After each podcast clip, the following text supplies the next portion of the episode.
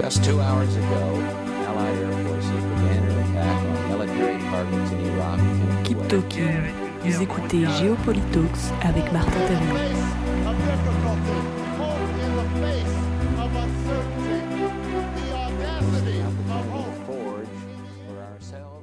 Mars 2018.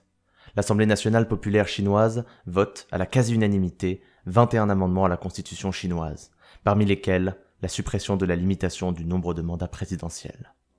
Xi Jinping, président de la République populaire de Chine et secrétaire général du Parti communiste depuis 2012, vient de réussir un tour de force. En l'espace de quelques mois, il est parvenu à faire sauter tous les garde-fous instaurés par Deng Xiaoping en 1978. La masse de pouvoir concentrée dans les mains du dictateur est inédite depuis le règne de Mao Tse-tung. Xi semble bien parti pour demeurer président à vie et sa doctrine est même inscrite dans la constitution du parti, un honneur réservé jusqu'ici à Mao et Deng. Culte du chef, surveillance de masse, répression extrême et arbitraire, endoctrinement des masses, si en 2008 le sinologue Jean-Luc Doménac pouvait affirmer que la Chine était sortie du totalitarisme, celui-ci fait son grand retour sous l'actuel dirigeant du plus grand pays au monde. Talentueux et autoritaire, Xi Jinping est un homme pressé, qui ne s'embarrasse pas des conventions régissant la politique chinoise, et il compte bien faire en sorte que le grand dessein de l'ex-empire du milieu s'accomplisse sous son mandat. Mais est-il capable de son ambition? La Chine sera-t-elle l'arbitre dominant un nouvel ordre mondial à l'horizon 2049 Bonjour, et bienvenue dans ce cinquième épisode de Geopolitalks consacré à la Chine de Xi Jinping. Et puis aujourd'hui, la nouvelle est tombée, Mao est mort. Aussitôt à Pékin, tous les drapeaux officiels ont été mis en berne, alors que d'autres apparaissaient aux fenêtres des habitations. Par ailleurs, aucune mesure exceptionnelle de sécurité ne semble avoir été prise. Si Mao Tse-tung est le fondateur de la République populaire de Chine, c'est à sa mort, en 1976, que sont jetées les bases du pays que s'apprête à devenir la Chine. Après quelques années d'incertitude et de luttes intestines au sommet du pouvoir, c'est Deng Xiaoping, le rival historique de Mao au sein du parti, qui parvient à s'imposer comme nouveau maître du géant communiste en 1978. Celui-ci fixe rapidement plusieurs objectifs de grande ampleur pour le pays. Modernisation des secteurs stratégiques, création d'une économie hybride et plus ouverte, réforme du système politique visant à assurer une stabilité de long terme, mais aussi à éviter les abus caractéristiques de l'ère maoïste, dont la révolution culturelle fut un exemple emblématique.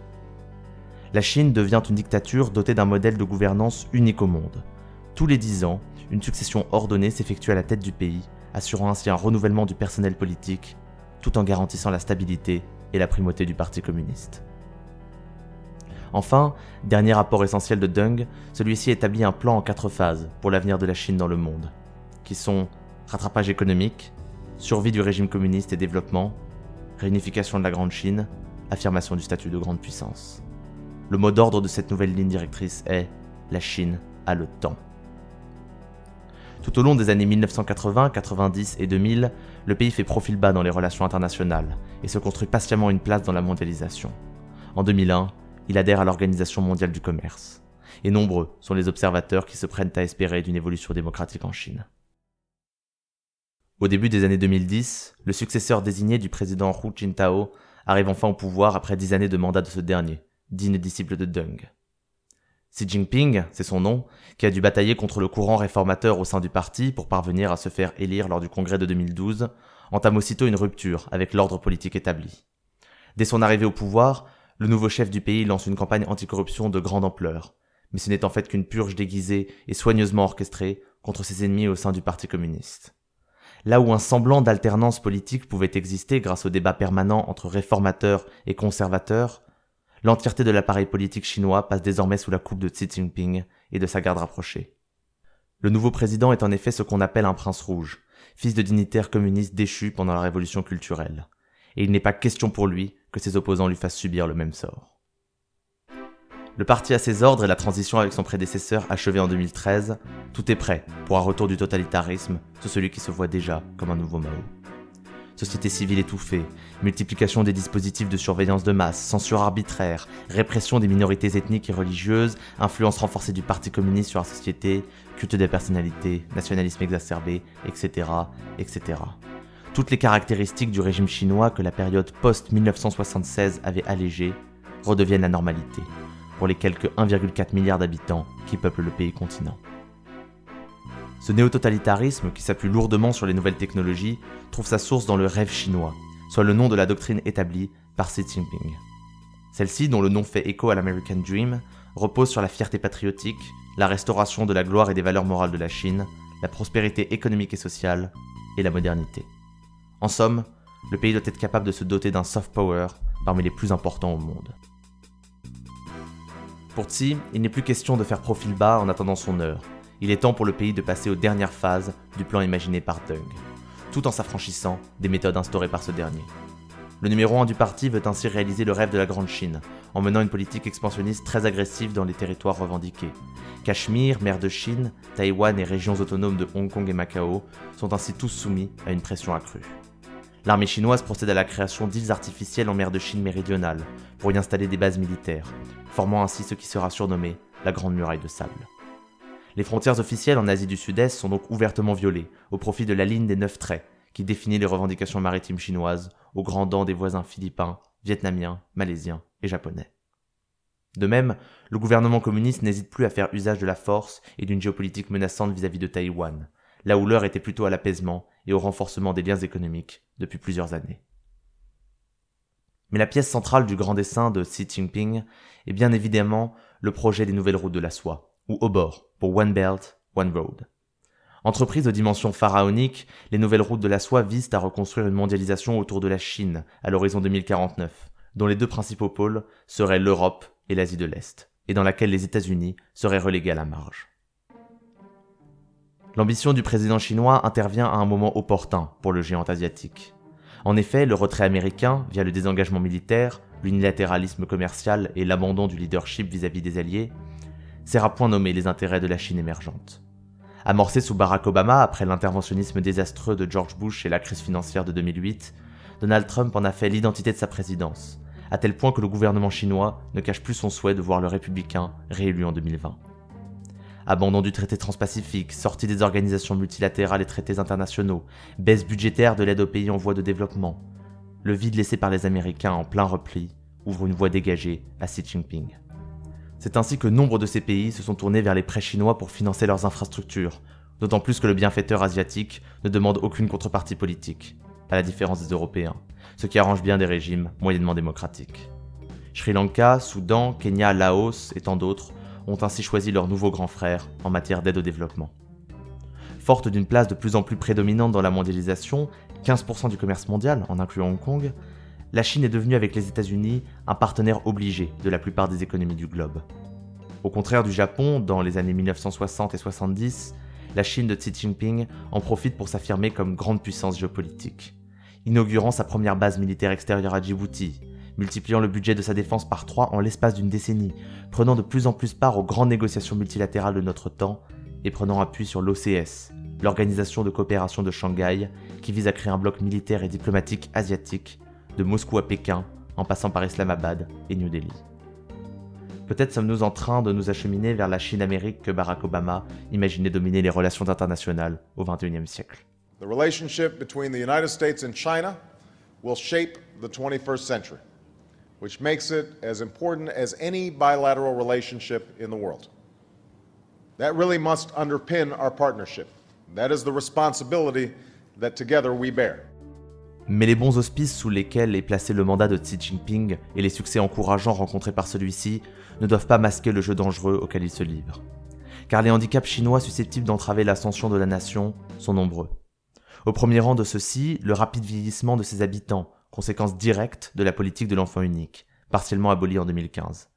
D'ici 2050, la part des plus de 65 ans dans la population devrait doubler, atteignant plus de 400 millions d'individus, soit un tiers de la population. Et ce alors que le nombre d'actifs baisse régulièrement depuis une dizaine d'années et que la Chine dispose d'un système d'assurance retraite balbutiant auquel à peine un tiers de ses citoyens pourront prétendre. Autrefois atout incontestable pour sa puissance, le poids démographique est en passe de devenir un boulet pour un pays qui n'a pas terminé son développement économique. Face à ce vieillissement à vitesse grand V, Xi Jinping est peut-être un homme pressé, car la Chine est une nation pressée par le temps. Du point de vue géopolitique, si la tendance actuelle est indéniable, il ne faut pas pour autant nier l'influence toujours persistante du géant américain, qui reste un allié de choix, notamment militairement, pour une grande partie des pays à travers le monde, y compris dans la zone d'influence de la Chine, parmi les nations membres de l'ASEAN, comme le Japon, ou Singapour. Et le désengagement en cours est encore loin d'être irréversible. De plus, Xi Jinping a peut-être voulu aller trop vite dans sa stratégie expansionniste et a suscité la méfiance des pays européens comme des nations émergentes à de nombreux égards.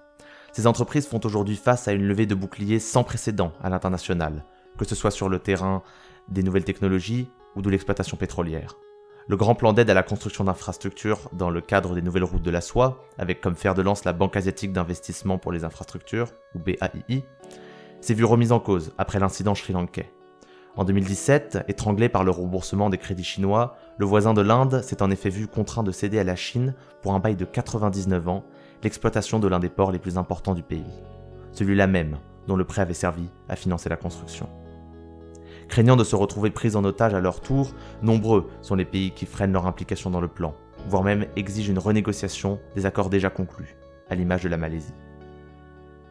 Lors du second sommet au bord, en 2019, face aux accusations d'avoir conçu un piège de la dette, Xi Jinping a été forcé de reconnaître des erreurs et de promettre une transparence et une viabilité socio-économique accrue une première.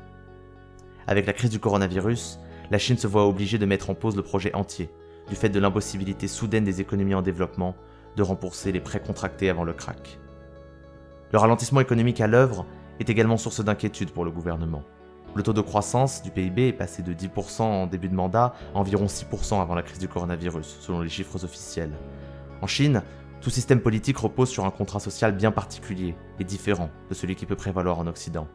Autoritarisme, absence de liberté et fortes inégalités sont acceptés et même considérés comme normaux, à la condition qu'ils soient perçus comme mérités. C'est-à-dire que l'élite au pouvoir fournit prospérité, puissance et fierté, au pays comme au peuple. Si le dirigeant n'est pas l'employé du peuple comme dans les démocraties libérales et tire sa légitimité en partie de l'héritage qu'il charrie, il peut en devenir l'ennemi lorsque ce contrat social est perçu comme rompu et les inégalités en Chine ont peut-être atteint un niveau au-delà de ce que la population accepte, entre le bas de l'échelle sociale et les cercles dirigeants, entre un littoral béni par la mondialisation et un territoire intérieur oublié par le développement économique. En 2017, encore une fois selon les rapports officiels du gouvernement, le pays a ainsi connu plus de 72 000 émeutes rurales. En 2018, Francis Fukuyama, géopolitologue américain de renom, avait prévenu qu'en détruisant le système de Deng Xiaoping, le désormais président à vie exposait son pays au retour du syndrome du mauvais empereur. Car l'histoire est peut-être en train de se répéter. Dans l'histoire impériale chinoise, les deux dynasties majeures, les Tang et les Qing, ont tous deux suivi un schéma similaire. Après le règne incontesté d'un fondateur flamboyant et visionnaire, puis une période de stabilité prospère et d'expansion, un personnage trop ambitieux et trop pressé, à la tête d'une administration hyper centralisée et rigide, déséquilibre le fameux contrat social pour plus d'efficacité et de pouvoir, provoquant la chute du régime et une période de déclassement. Mais même si Xi Jinping est sur une trajectoire risquée, la Chine d'aujourd'hui est encore restée dans sa logique impériale d'antan. Elle ne se contentera pas d'être une grande puissance parmi les autres. La question n'est donc pas de savoir si le pays doit asseoir une domination sans partage, mais quand et comment il doit le faire. Si l'on se place dans cette optique, le président chinois a raison d'agir au plus vite, car le moment est opportun. Mais reste à voir si la Chine parviendra à imposer un nouvel ordre mondial construit autour d'elle, dans une géopolitique instable et qui tend plutôt vers la multipolarité.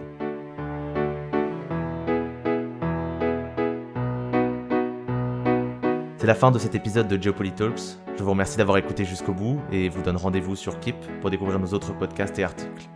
Pour approfondir le sujet, je vous invite à lire La Chine m'inquiète de Jean-Luc Doménac pour un état des lieux pré-Xi Jinping ainsi que l'article de Francis Fukuyama dans le Washington Post, qui s'intitule China's Bad Emperor Return. C'était Geopolitics.